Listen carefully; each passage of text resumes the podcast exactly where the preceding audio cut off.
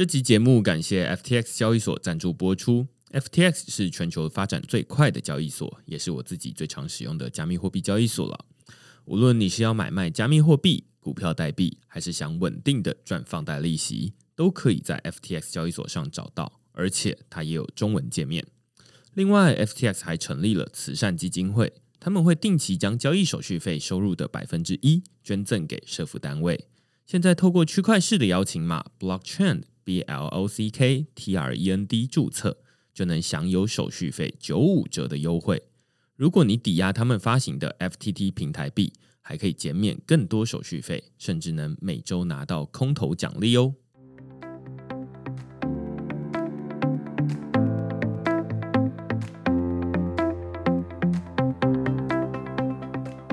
Hello，大家好，欢迎大家来到区块市的 Podcast，我是区块市的作者许明恩。那简单介绍一下区块市哦，区块市一个礼拜会出刊三封的 email 给付费的会员，那其中一封就是你现在听到的区块市 Podcast。那另外两封我们讨论什么呢？最近我们讨论这个 Web Three 过渡期，说好的去中心化呢？这篇文章主要在讨论一篇在推特上面讨论度非常高的一篇热门的文章啦。那这篇文章的作者他是即时通讯软体叫 Signal 的创办人，那他最近刚卸任执行长哦。那他在这篇文章里面呢，就是讨论说，哎，他自己开发了两款的 App，然后在这两款的 App 里面有一些发现。他主要的最大发现就是想说，哎，据说 Web Three 看起来像是一个典范转移哦。号称是说，Web Two 它是一个平台，然后大家都在平台上面写内容，所以大家如果用一个地主跟佃农的关系的话呢，这个平台好像是一个地主的概念。例如说你在脸书、在 IG 上面发文，有点像是佃农在里面工作，然后但是绝大多数的这些收入。都被地主拿走了。那 Web Three 呢，就号称就是说，哎，佃农起义呀，然后就是大家都可以拥有自己的内容，而不用在别人的地上面耕作。那所以大家肯定有听过一个词叫做去中心化，所以就会说啊，那 Web Three 它就是比较去中心化，是由每一个人自己拥有自己的内容。但是呢，Signal 的创办人他叫 Moxie Marlin Spike。那他呢就写了这篇文章，他就发现说，哎，其实 Web Three 它好像没有那么去中心化，它背后还仰赖了非常多的中心化基础建设。那所以我们这篇文章就在讨论说，哎，Web Three 号称说它去中心化，那说好的去中心化，怎么现在看起来，哎，怎么会有人发现说，哎，后面有仰赖这个中心化的基础建设？所以这篇文章就在讨论这个主题。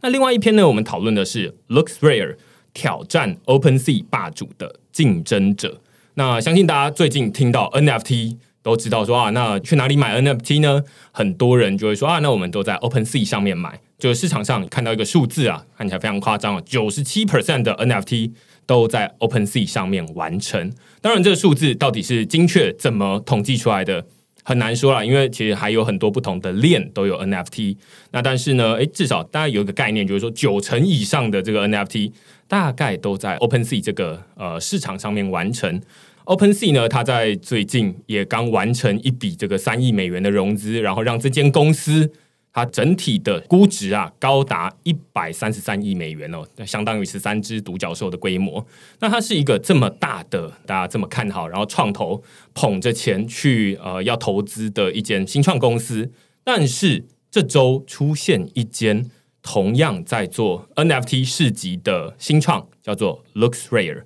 那 LooksRare 它才刚出来不到一个礼拜，大家就觉得说，哎，它很有机会挑战 OpenSea 这个霸主的地位。那我们这篇文章就在讨论说，LooksRare 为什么才刚出来不到一个礼拜，大家就这么看好它？然后，而且，哎，有蛮多的使用者也想要去 LooksRare 试试看。那它到底有趣在哪里？它的机制是什么？所以我们这篇文章就在讨论这些主题。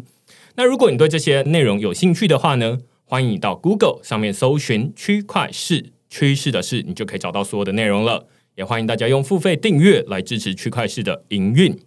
那我们今天呢，其实也就是要讨论 NFT 的主题啦。然后呢，今天跟过去几集，我觉得很大的不一样在于说，我们今天主要是以人为中心哦。那我们今天请到的人，我自己是在过去几集的这个 podcast 里面。不时会有来宾跟我讨论到，就是说，哎，你不是说你要邀请阿乱来录音吗？或者是他可能会直接说，哎，他的名字叫做王新仁。那所以我们今天呢，就邀请到王新仁，他有好几个头衔啦，待会他可以慢慢的介绍。那最常听到的呢，就会说，哎，他是登上 Art Block 的台湾第一人。那当然，他现在还有做很多不同的这个专案。那我们就先请阿乱跟大家打声招呼。Hello，明恩的这个百万听友、千万听友、亿万听友们，大家好。那我是阿乱王新任。刚明恩有做一个蛮浮夸的引言，然后那不过他的确是目前所发生的事实，就是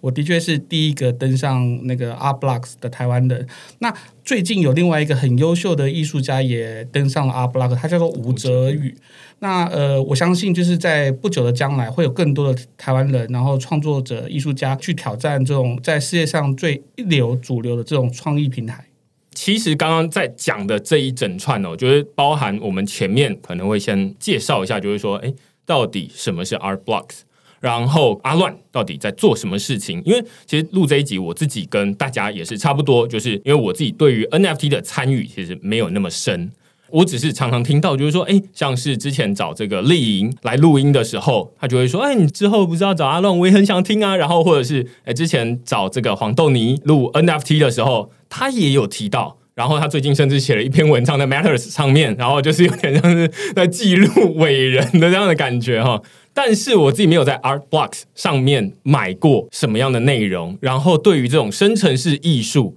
也是上一次大概听丽莹稍微介绍一下。但我就还蛮好奇，就是说，哎，你第一个专案，我记得它叫做 Good Vibration，它上到 Artbox R blocks 到底厉害在哪里？然后你这个专案又大概在做什么东西？或者是说，从一开始开始哦，就是你是怎么加入这个币圈，然后开始接触这个东西的这样子？好，那我简单先介绍一下我自己啦。我我认为啦哈，就是我应该是兼任或者是那个专任的艺术家。那为什么有时候说兼任，有时候说专任呢？因为我大概是在二零一零一一年从硕士班毕业，然后我就在各个地方打工。什么叫各个地方呢？我可能在美术馆，我可能在一些大学，然后做兼任的讲师，然后可能在某些设计公司进行所谓的 working holiday。在台湾进行 working holiday，这样就是我一边工作，然后工作赚来了一两年的钱，然后我就把它拿去做艺术，这样，所以我就这样子的轮回 cycle 大概两到三次，就是先先先先工作，然后去做艺术的时候，我认为是我的度假，这样这样进行了十年。那在这十年过程当中，其实我很常在美术馆或是博物馆跟民众分享所谓的 open source 的概念。那 open source 是其实为什么我用为什么会分享 open source 的起因是？有很多新媒体艺术家，当他们因为因为我们知道啦，透过 coding programming 做创作的艺术者，在二零二一年之前用艺术来做收入基本上是零哦，这个数字应该是相当的精确。你可以去做设计，然后或者是做百货公司的橱窗，或者是做一些广告的艺术设计。但如果你要想要透过新媒体艺术来当做你主要的收入的话，基本上是不太可能的哈。因为我应该没有认识任何人可以用这个来专职来谋生。那也因此，我当然就是会很乐意的去让艺术家或者让民众用更便宜或者是更开源的方式来接触这一些东西，所以我就写了很多开源软体的城市码分享到网络上面，包含 Pure Data，包含现在最红最红的这个前端引擎叫做 P Five 点 JS，也是 Art Blocks 上面最主要使用的创作引擎，那或者是碎点 JS，我透过这些东西来来跟民众分享。我在网络上分享一些教程啊，其实是没有为任何目的所创作的。那我我记得明恩前几集节目有在有在讨论一件事情，是他的说法是这样啊，就是你在最早期的时候投资或是在做某些事情的时候，你并没有因为某些目的而做，但事后多年后，那这些没有目的的行为就会变得更有价值。在我们念艺术的时候，我们几个很重要老师也跟我们讲过类似的话，他说艺术是什么？哦，那那课堂上面就引起很多讨论嘛。那最终我们有一个很不错的答案是：艺术就是无用的事哦，没有任何作用，它没有任何意义。如果你在做一件艺术作品的时候，你为了某些价值，然后去想要形塑它的话，那最后它的价值跟它的样貌就会变成你已经定型的样子。所以我们在做艺术的时候，其实是没有任何目的，然后就是为了做而做，就是你真的打从内在有一种欲望跟一种渴望，就是必须做它，然后来做。我之所以在这个 moment 讲这件事情的原因是，我发现目前我所认识，然后在呃市场上面大卖的 NFT 的艺术家，我们讲前十名的话，多数在这前二十年的岁月里面都在做没有用的事。包含佩克其实很早就发迹在推特上面发很多有的没的东西，他根本一开始没有认识他的，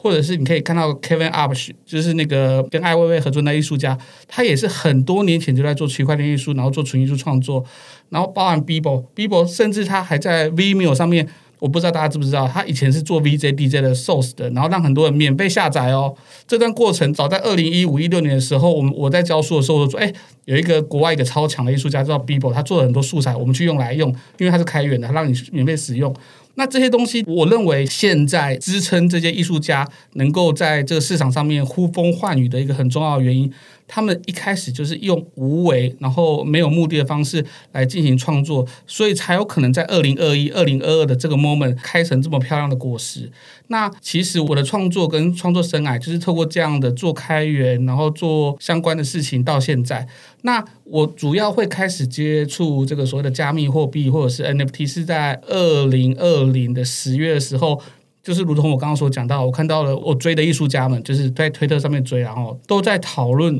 阿布洛克。在去二零二零的十月、十一月的时候，他们觉得这东西好好玩。那我也因此就是去观察它，然后去思考它是什么东西的时候，我大概是在过了一个月之后，我完全搞懂了。那我完全搞懂之后，之之兴奋啊，就是之狂暴，就是内在充满了很多吗啡，马上就毅然决然决定把手边的工作都转移或者是完结，然后甚至是正职的工作离职，我想要去做这个 NFT。然后我想要上阿布拉克，然后我想要做作品这件事，我觉得是有点幸运啊，因为后来其实包含泽宇他能够上阿布拉克也是幸运，因为其实我们亚洲人要打入这个豪门云集的全世界艺术家名单，那因为泽宇他是在纽约，然后他他有一个很有趣的一个老外抄袭他的事件，然后造成社群很挺他，然后让他能够上架，而我则是就是在对的 moment，我们必须时间你要说的很精准，因为这都是未来的论历史哈，我在二零。二一的应该是二月中的时候，我写了信给阿布拉克，说我想要发作品。那个时候是阿布拉克上面还有很多作品卖不完的时候，他总共一万件的这个签名的作品叫做 Comis Quigo 那本来一件是卖零点零二还是零点零一以太币，那后来现在一张作品应该是五一起跳或者十一起跳这样。那我在写那封信的时候是还在这个时候，但他们一样没有回我任何的消息跟内容。但就在二零二一的六月的时候，他们两个共同创办人嘛，一个是 Snowflow，那总之是他们另外一位创办人就是写了一封信给我，问我说：“哎，我们在二月的时候有收到一封你的这样来信，你还有兴趣来我们这边发作品吗？”我看到那封信的时候，我就是爆哭，这样，我就是真的是崩溃，就是觉得没有任何人知道，可能那时候台湾人也不知道，或者是我太太也不知道。但我在收到那封信的时候，我知道我可能这辈子就是这十年来。乱七八糟做那么多事情，换来了这个机会啊！这个机会到了，这样，所以我就把这十年来里面我的很多开源创作都是 open source，那其中有一 part 的东西，我就把它改写，然后变成 good vibration，然后我用大概也是一个月到两个月，每个月只睡一个小时的时间，然后修整它，然后把它做完，然后在八月的时候发行。这就是 Good Vibration 的一个发行的经。我觉得你刚刚把最一开始你有提到，就是说你在工作，然后在休假的时候，其实就是去做这些所谓的开源创作或者开源艺术。那什么是开源创作、开源艺术呢？你刚刚有提到一个很多人他们在，例如说刚 People 或者是 Pack。他们都有做很多，就是这种本来一开始看起来好像没什么用、不罗应该代级环境的煤炭级不会赚钱的东西啦。那其实蛮像是你前面有点像是在度假，或者是说把赚来的钱花掉的那个过程，就是它都是一些看起来只有出去没有进来的一些创作。那你在讲这些创作的时候，我脑中突然跳出几个内容，例如说彩虹猫，或者是迷音的那个狗啊，或者是什么东西，它其实好像都是那种你刚刚说没有目的，纯粹就是出去，然后大家会慢慢的赋予它一些意义啦。那但是它在网络上面都可以被免费使用，他们的一个共同的特色就是在网络上很常见，可能很多人会去用它。那跟刚刚你说，Beeple 他一开始在可能还没有卖这个 NFT 爆红之前，就已经有开源很多的东西给大家使用，然后大家才因此知道它。于是，在后来它变成 NFT 的时候。大家才愿意去花很多的钱去买它，但是绝大多数人看到后面这一段未必会知道。像你刚刚没有说那一段的话，我可能就完全不知道。我想我还是不知道说 Beeple 到底最初的五千天是不是我只要就是把那个作品集合起来就结束了呢？答案是看起来好像没有。我刚才获得这个答案，然后就觉得说哇，那所以看起来它是一个前面都在累积某些东西的过程。那只是那些在累积的过程里面，绝大多数人大概都是可能也不知道到底靠什么。可以问问看你到底靠什么？为什么会觉得说 放假就要去花钱，然后就要去做开源艺术？那除了我刚刚举的这种彩虹猫或者是这种 Dodge 这种狗之外，还有没有什么开源艺术？你可以举例出来，可以让大家可以理解，就是说，哎，你到底之前在工作之外，就是放假的时候，你大概做了哪些事情？然后最后你在写信去到 Art Blocks，虽然我对于 Art Blocks 很不熟悉，但是你刚刚说的那一段，我好像就可以感觉到，就是说，哦，那是一个机会，可以让你本来好像在做一些所谓挂号没有用的东西，放到那里去。它可能会变出什么样的东西出来，我也不太知道。但是好像就可以感同身受，就是为什么你会觉得感动的那种感觉。那之前大家可能都有听过开源软体，就哦，那像 Linux，它就是一个开源软体，然后就是不像是你要去买 Windows 来用啊，有分正版或盗版。Linux 它就是免费开源给大家使用，那你也可以改。那所以这是一种开源软体，但是开源艺术。是什么东西？绝大多数人可能未必有听过。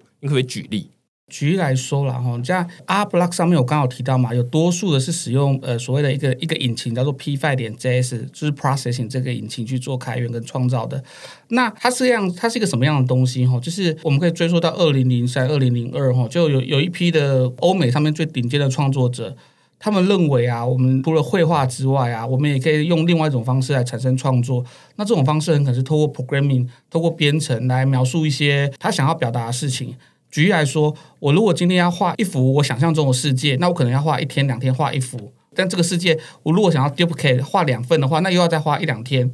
可是假设一个艺术家或是一个工程师。他在最一开始的时候花一点点时间哦，甚至可能是一个月好了。我花一个月时间去描述、去形塑一个新的世界，但是接下来他只要丢入不同的数学的种子哦，seed，那或者是现在是 NFT 就是 transaction 啊，hash 然后丢进去之后，它就可以产生呃千奇百怪、无止境的这种各式各样的东西。那这个东西啊，其实在两千年出头啊，就很多艺术家在做这样的实验。大概在二零一零年的时候，我刚刚讲这个 processing 啊，有一个有一个创举是他们在网页上面做了一个呃前端的一个平台，叫做 Open Processing。那你叫它叫 Open，就表示就是开源嘛。哦，那上面的城市嘛，当然不能做直接来做商业授权，但是你可以知道别人是怎么去描述他心中的那个世界，而且是一清二楚的，因为它就是开源，所以你看到他怎么写的。那也因此，我觉得从两千一零年之后，整个在做演算艺术、生成式艺术就急速的发展，因为我们可以踩在别人的肩膀上面，然后往上更高。那我也是因为这件事情受到感召了。我认为，我我在做艺术品的同时，我如果能够推进这整个艺术的脉络，我当然不可能跟国际上的大师相应提。但我如果能够透过我我以身作则去做，例如帮我的作品城市码公开，然后或者是做一些教学，来让大家更理解这件事的话，我觉得很可能是我的一个乐趣。那也因此，我就这样做了很久哈。那这是开源的由来，也因此我们可以看到啊，其实当 NFT 这件事情让数位作品的内容可以被认证，哦，可以被可以被呃永久的透过 IPFS 永久的保存，甚至它产生独一无二的特性的时候，这整个市场上面，我们刚刚讲的认真追溯，从两千年以来，当初做这些无偿的事情的人，他可能帮助到了很多人，例如他可能帮助到了一些设计师，帮助到一些艺术家，甚至帮助到很多老师哈，都有可能或是学子。这些人，我觉得他们就会回头过来感念这个社群。举例来说了哈，我在 R Block 上面发行完作品之后，那因为我我在那个 moment 其实就是所谓的那个 NFT 之下最疯狂的那个时候，所以平台有鼓励我们说要把拿出你百分之二十五的这个收益去捐献，那我就是捐给 Processing 这个官方 Foundation 这样。具体的数字很可怕，但就是，但是我非常非常的乐意。那像我这样行为的人超多。所以，其实我们认真回头过来看整个加密货币的发展史，包含比特币的这个城市码是公开的。我们知道以太坊的城市码是公开的。我们之所以会讲说什么那个比特币有很多仿盘或者可弄的原因，就是因为它的城市码可以任意的被使用嘛，对不对？那这些事情都是继承，就是你必须要有一个先驱，然后必须要把它所有东西让别人拿出来不停的检验。那这个被检验过的东西会不会继续用加法或是乘法来让它更好？那这些东西跟现在的生成式艺术的路径、跟脉络、跟指数形态是一模一样的。我们也是踩在别人的知识之上，然后往前推进。所以，阿布拉克它为什么这个平台，或是上面的生成式艺术，为什么会造成市场上面的一阵暴动？哈，就是因为它其实完完整整的呈现了人类在对于这种用电脑或是用 programming。产生这种想象，然后在我们本来都觉得啊有可能，然后我像我自己就很感动，说哎，当初我支持我让我理解这些事情的人，如果今天需要付费的话，我愿意抖内给他。那我相信国外很多人都在做跟我同样的事情，所以他其实就啊，当然还有另外一件事情，就是他收益相当的惊人。然后，如同我刚刚所讲的嘛。我们知道，比登莎一张作品当时买的时候只要零点一颗以太币，那它后来最低的成交价是一百一百颗以太币，那甚至还有一张是卖超过台币一千一亿的哈，好像是一千颗以太币。那另外一件那 Dimitri 的作品呢，Ranger，它总共卖出最高的时候是一件作品卖两亿台币哈。那这些东西，如果你回头看这两个艺术家，他们都是在社群上面做了很多贡献，而且他们其实是很拥抱社群，他们很提携后进，在他们根本还没有发现 NFT 之前，他们就在网络上面写了很多教学跟文献，然后去鼓励大家做这件事情。所以，我我认为，例如台湾人很喜欢讲说，你一夜暴富，然后你为什么这个人买中啊，那个东西不会涨，啊，这东那个东西会涨？其实，如果你认真回去追溯，这所有一切都有足迹，这样啊，都都可以被抓到，它不是巧合。我觉得。这是因果，就是你种了很多很好的因，然后你现在结果这样。就是这一整段哦，你在讲的时候，我就想到最近我刚听到的一集呃影书店的 podcast，他们在讨论就是这个《以太奇袭》这本书。那里面《以太奇袭》这本书，我自己呃，因为帮这本书写序啊，就推荐序，所以呃，我也推荐大家去买这本书来看。它其实比较像是一个故事书。那里面在讲的是以太坊如何从无到有长出来。那里面有一段我觉得很有感觉，是他们在说 Vitalik Buterin，呃，他是以太坊的创办人之一。他从在还没有做以太坊之前，他本来就非常提倡就是开源，然后免费公开任何他写的东西，就是给大家使用。那当然，现在 Vitalik 他自己身上有非常多以太币，那当然大家就会觉得说，哇，那他超级有钱。但是回头来看，他本身是做了非常多开源的软体的工作，然后才慢慢因为以太坊。慢慢起飞，然后他身上的以太币就变得哎，好像很有价值。但同样的这件事情哦，你在讲这段的时候，我忽然就理解为什么 Art Blocks 会被大家认为它可能是一个圣殿般的存在。因为就像你刚刚前面说，在可能二零二一年之前或二零二零年之前，这生成式艺术的创作者的收入可以说是零啊。纯粹艺术来讲话是零，因为它没有办法被任何兑现跟价值，它只能去做商业上的使用的时候，商业设计你才有办法有价值。对，所以等于就是说，哎，那你做了一个这个东西，它是没有价格的，它的价值，但是它的价格跟它的价值是脱钩的。那大家都会说，像呃以太坊啊，或者是很多区块链应用。在对于开源软体的创作者来说，他们会认为区块链或加密货币有一个很重要的用途，就是帮开源软体找到收入。就是以前这些开源软体，他们靠的是什么？靠的是赞助，靠的是哦某个基金会或者是某个公司，他觉得说，那你做的不错，然后我们给你一笔钱，然后让你烧。但是他们没有一个稳定的收入来源。那后来大家就想说啊，那其实有加密货币，它可以有这样的机制，例如说啊，那有 Gitcoin，让大家可以用平方赞助法的方式，然后投票，然后拨一笔钱来给开源软体做开发等等的。总之，对于开源软体的开发者来说，加密货币对于他们来说是一种新的，你可以把它说成是商业模式，但你也可以说它就是一种收入来源啦。那它解决了以前开源软体。没有办法有收入的一个机制，因为它就没有付费墙嘛，就能用免费，谁要花钱呢？于是现在加密货币它解决了一个这样的问题。同样的，我们把加密货币套到 NFT 来看哦，就是说，刚阿乱说这个开源艺术，其实在过去也面临一样的问题。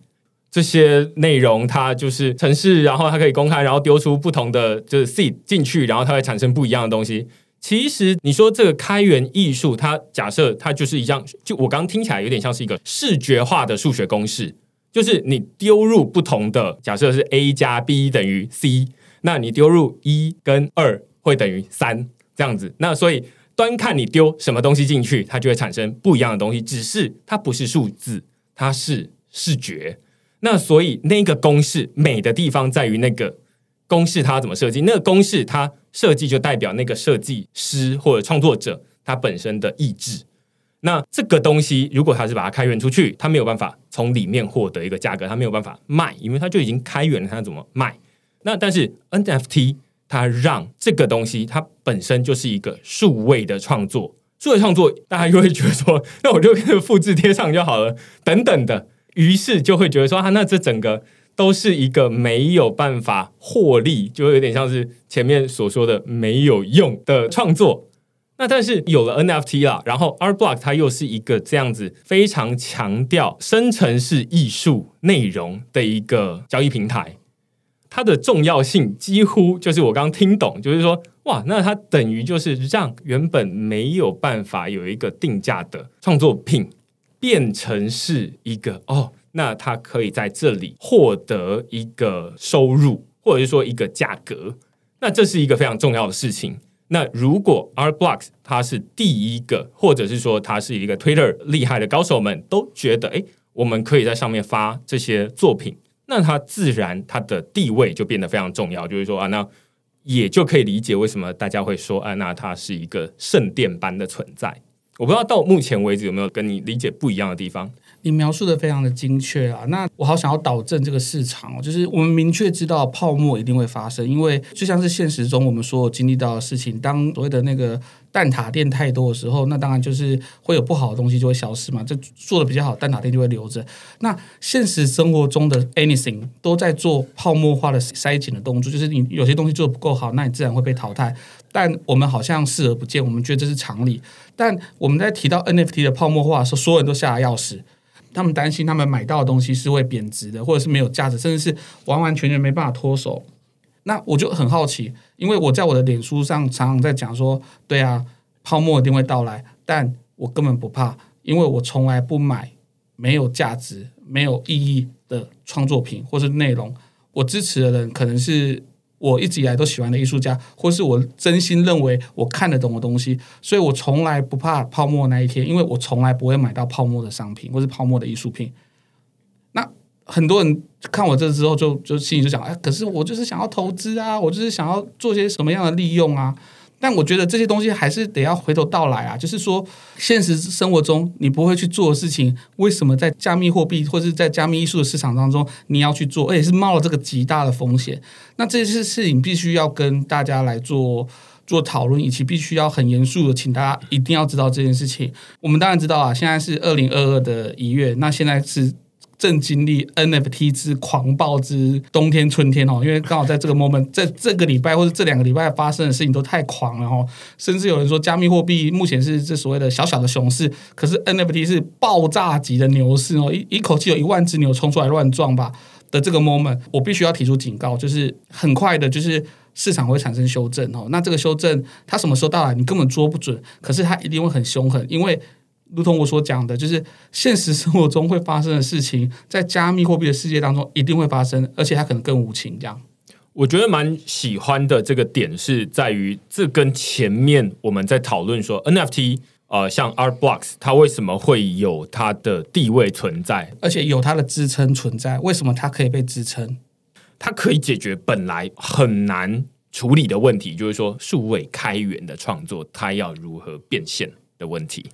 这是 Art Blocks 它厉害的地方，我今天才知道，哇，非常有收获。另外。例如说，我们现在在市场上面会有看到非常多不同的 NFT 啦。那有很多 NFT，它有可能是号称说：“哎，我可以去让你参加一个什么样的兑换什么样的商品，或参加一个什么样的聚会。”这些也都是一些 NFT。但是，就如同刚刚说的，就是说，哎，如果我们把这一个 NFT 换成是实体的卡片。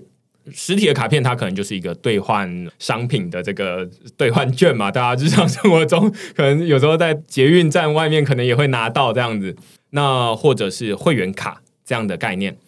如果你把它对应回实体，你还愿意花这么多的钱去买它吗？如果它是一个五颗以太币或五十颗以太币，五十颗以太币现在一颗假设是十万的话，是五百万哦。就是五百万，你可能可以去办一张非常好的信用卡，然后成为一个很厉害的会员。那有多少人本来会这么做？但是或者你本来不会这么做，但是你到了加密货币，皆因为这张卡它从实体的卡变成数位的卡，然后它在这边是一个以 NFT 的形式存在，但是你的行为就改变了。那这中间的那个，你本来愿意为实体做的事情，跟你后来愿意为 NFT 做的事情，中间的那个差距就是泡沫的存在。每个人心中有不同的泡沫，呃，实体跟数位，诶，我觉得就是愿意付一样。那你可能就是完全没有泡沫，也不一定是一件好事。但是，诶，如果你因为它是 NFT，所以你愿意为它多付出非常多好几倍的价格的话，那有可能。你在，例如说它价格跌下来的时候，你的心情会很大受到影响。你最后会开始想说，哎，那这中间我买的这个东西到底是什么东西？那有可能它未来还是会涨回来，但是在这个下去的过程中，你会经历一个 很痛苦的日子，这样子。举例来说啦，就是我有很多艺术家朋友啊，那我们也都同样受过这样的这种养成，或是训练，或者是这种帮助啊，就是在一开始学习的时候，所以我们当我们在 NFT 上面做一些买卖或者做一些投资的时候，我们很多时候我们会买一级市场的东西，因为一级市场绝大多数的 royalty 就是回到艺术家本身。那什么时候我们会买二级？就是发现说啊，这作品好像真的很不错，可是怎么会这样被贱卖或是贱售？然后就有人会说，那我来挺他，把他的地板价再往上支撑撑下来。那我的确也做过这种事情哈。那那为什么？因为我喜欢这艺术家，我喜欢他过往的事情。但我就真的就是再三提醒，我们就看到很多台湾的消费者，或是国外的很多使用者，或是这加密货币的新进者，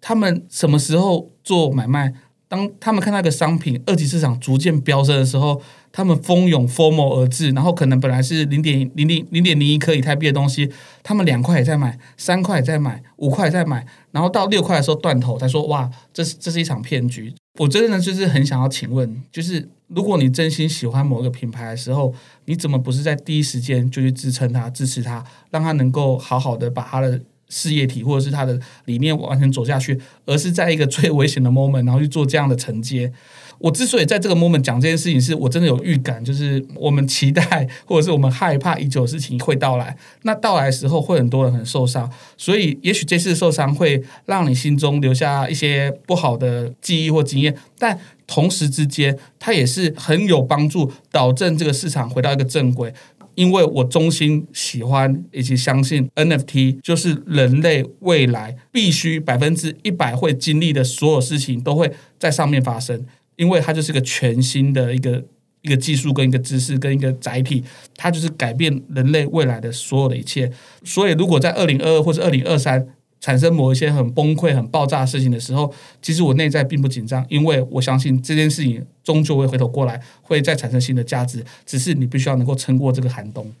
这一段就是我们讲蛮多，就是说，哎，那现在 NFT 看起来是非常疯狂，然后，哎，他小心哦，那个这衣服要穿好哦，这样子，到时候冬天会来哦，这样子。那所以这个是给大家当成参考啦。但是呃，回来看说，在阿乱一开始。你做这 vibration，它其实是一个生成式的创作。我本来前面有问说，哎，那为什么你会想要做这个东西？其实刚刚的答案也很清楚了，就是你本来赚钱，然后来做这些东西。但是这只是变成说，哎，你之前做的一部分，把它切出来，然后把它变成是一个 NFT。你可以用简单的叙述来说一下，哎，这个 NFT 它到底大家是对使用者来说，它是或者是买家来说。它是一个长成什么样子？它视觉，然后听觉上大概是什么样子？基本上啊，这个 NFT 啊，就是菠萝用的代机，它就是一个艺术品，这样，它没有任何的赋能哦，它没有任何的价值。那为什么我要做它啊？因为我我最近常看到在很多论坛上面，或是在很多 Discord 上面，大家说，哎，你的 NFT 有没有什么赋能？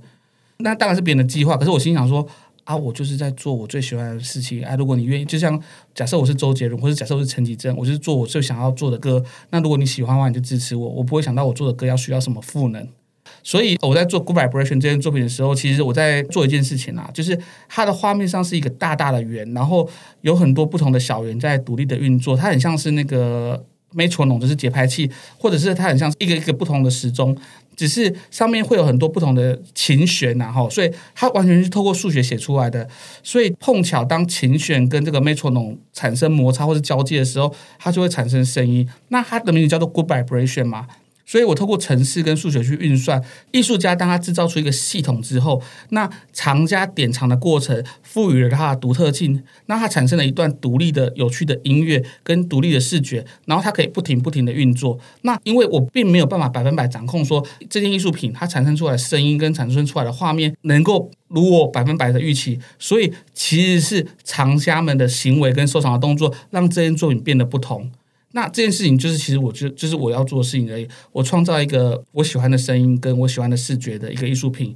那如果你喜欢，你可以试着收藏。那你买了之后呢，你可以在你的电脑上面播放，或者你在你的甚至以后会很多所谓的 NFT 电视，然后你可以做欣赏。那 Melody 应该是比较轻松，而且是比较轻的音乐，所以它可以不停的被聆听，因为它是用 Minimalism，就是用所谓极限音乐的构成的方式，所以它其实是低调的存在。那其实这是我很想要做的事情，就。我心目中喜欢的作品是这样子，就是说，它虽然是我做的，可是当我看到它的时候，它有些运行的状态非我所预期，所以我可以看很久。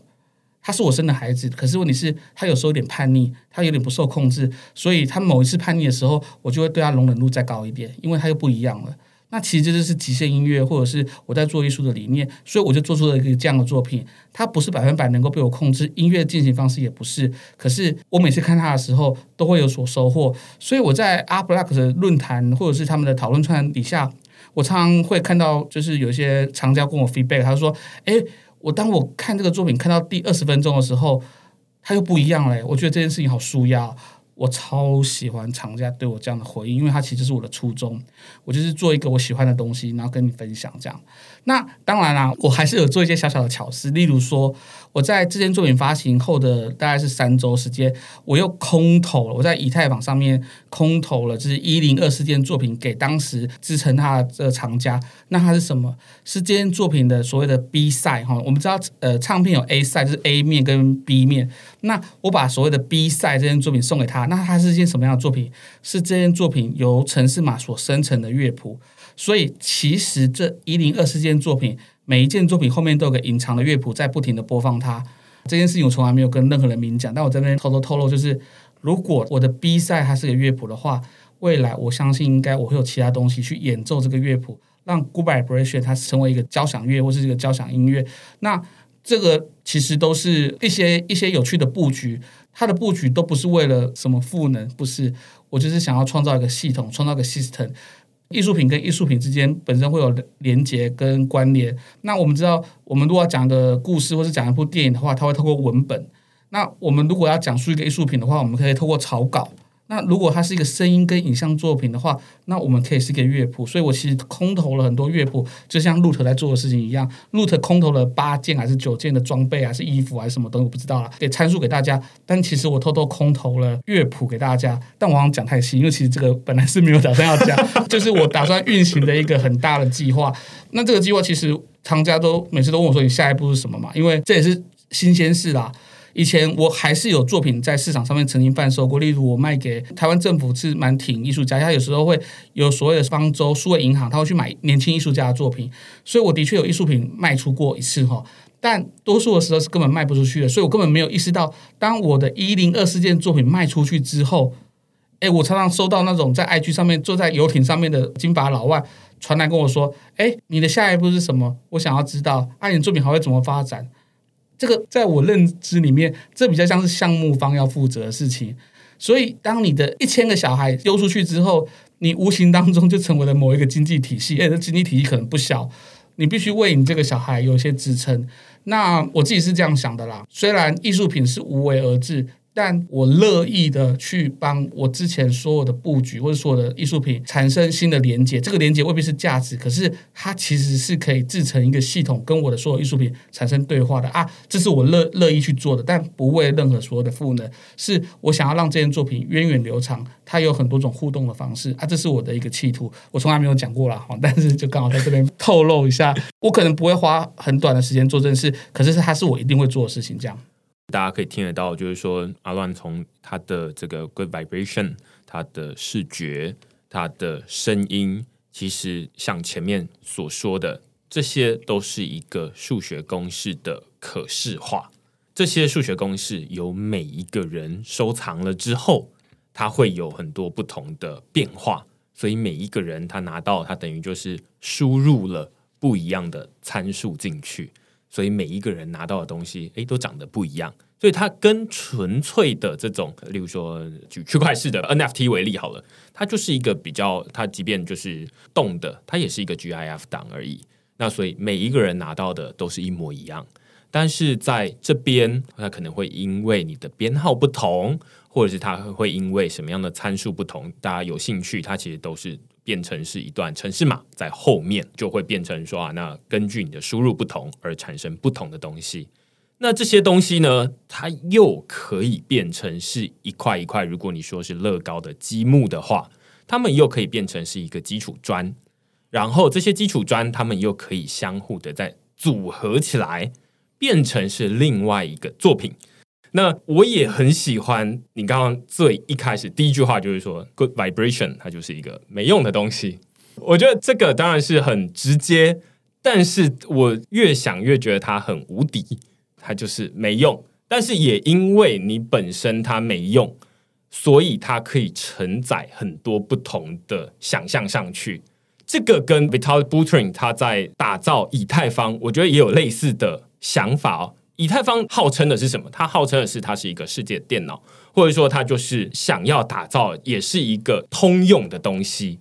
它没有说，哎，我们这个以太坊是专门为企业打造的，我们专门用来为游戏打造的，或专门用来为 DeFi 打造的，都不是。他就说我就是打造一个电脑，只要你的程式码写得出来。我就可以运行，这当然有一个专业名词叫 Turing Complete，就是图灵完备啦。总之呢，它就是说我就是开发好一个工具给你，那你到底要拿这些工具来做什么，然后来兜出什么东西都可以，而没有因为什么东西来克制化，或者是说特地帮你最佳化这个东西，没有，每一个都一样。那端看你要加什么东西上去，你的想象力。就成就了这个作品，它长成什么样子？我还蛮喜欢这个概念的。我就觉得说，啊，原来买这个东西就是在买你自己赋予它的这个想象力。那于是你想要买这个载体，你愿意付出多少钱？如果它是，例如说，呃，一颗以太币，你可能就觉得，哦，好像有点太贵了。那但是反过来说，如果它可以跟你的生活经验，或者说你过去的生命经验相结合，你可能就会觉得说啊，那这好像还好。我觉得它可以反射出什么样的生命经验？未来有人跟我问起这可以这个作品的时候，我可以跟他说这个跟我的关联在哪里？我就觉得哦，那它就有值得。那端看每一个人可负担的价格都不一样，那它就会有不一样的价格，而不会变成说很多的 NFT 他们都在讨论的是说啊，如何管理地板价。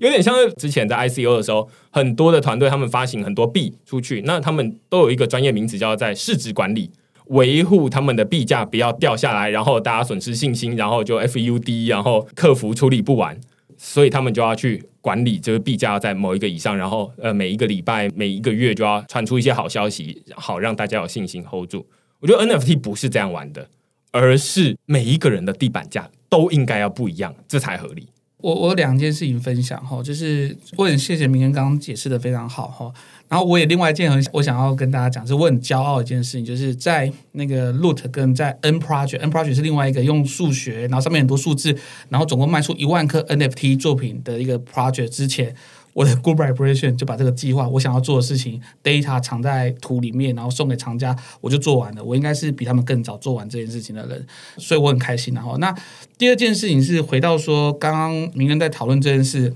我想，然后如果他这是一个艺术创作，艺术家要面对的并不是地板价下跌的时候造成厂家或者是自己的恐慌。我认为艺术家不应该去思考这件事情。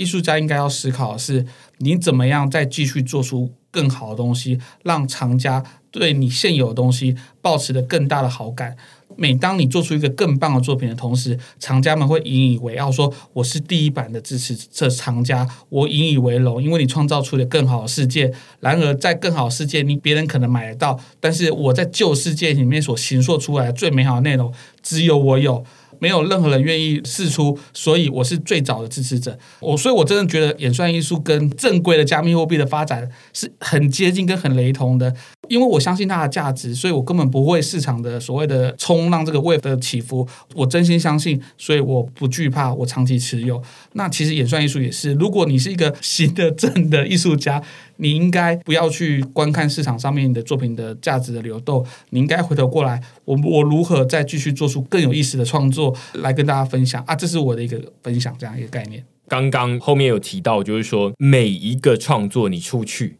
就是你现在的一个作品。那你刚刚说，大家之所以要拿住这个作品，不是因为说啊，那期待它未来可以币价可以再涨，或者是说这个 NFT 它的价格可以再卖得更好，而是。我期待说，诶，我拿着这个作品，未来说不定可以继续参与一些有趣的东西，或者是说，为了我哪一天可以因此而骄傲，就是说，哎，他做了什么样的事情，然后我因为很早就支持他，我不是因为期待他的价格涨，而是我不愿意卖。而是我是伯乐，我最早知道这个艺术家他很棒，所以我想这个是很棒的事情。如果是一个艺术赏析或者是一个藏呃藏家的话，他的眼光跟别人不一样。那他在最早的时候看到这件事情，然后这件事情最终被大家喜爱。那我觉得这是个无上的荣耀啦。那我也想要让这件事情被广泛的知道，就是 NFT 有很多种不同的玩法，但是因为现在市场上面太容易被所谓的那个背后的其他支撑，然后我们想出各种怪招来提升它的价值。但也许真实的世界里面，我们要让一个东西它有价值。就是我们很认真做它，它很好。艺术家或者团队里面的下一个东西也很好，所以久了之后，就像为什么李安东西会越来越好，电影或者导演或是很多艺术家作品，我们会一直都握得很紧，就是因为我们知道他不会去乱做他的作品，他不会乱定他的版次，他永永远远都踩在自己的步骤底下，然后去认真的去，例如是歌手写好每一首歌，然后或者是艺术家画好每一张图。那他自然价格就会有价，而不是去想他奇奇怪怪。我当然有些人会这样讲，但是我是比较叛逆啊！哦，我比较想要回到，如果你认真做事情，那你就会抗泡沫，你根本不害怕这件事情。那回到市场上的，你挑选东西的时候，你要采取的心得，你不应该去看他讲出来的话，而是你要去看他做过的事情。这样，我最近正好有接触那个有一个在做建筑业的朋友。其实同样的逻辑不止在 NFT 上面会出现，他们就会说：“哎，我们卖的房子一开始盖好这个房子之后，其实我们也不太需要宣传，大家就会自己排队来买，而且它很快就会销售一空。然后买的人他们会觉得说，他们是在做一种品牌的，他们是这么说了，但是实际上我没有买过，所以我不知道。那最主要原因是因为长期累积起来，比如说啊，那大家。住了都有一个口碑，然后哎，觉得说哎，这个每一个房子都很值得买，那有可能有不同的原因。那最后大家就说啊，那只要他们推出来的这个建案无脑买就对了。我觉得这个跟最一开始啊，我们提到 Pack，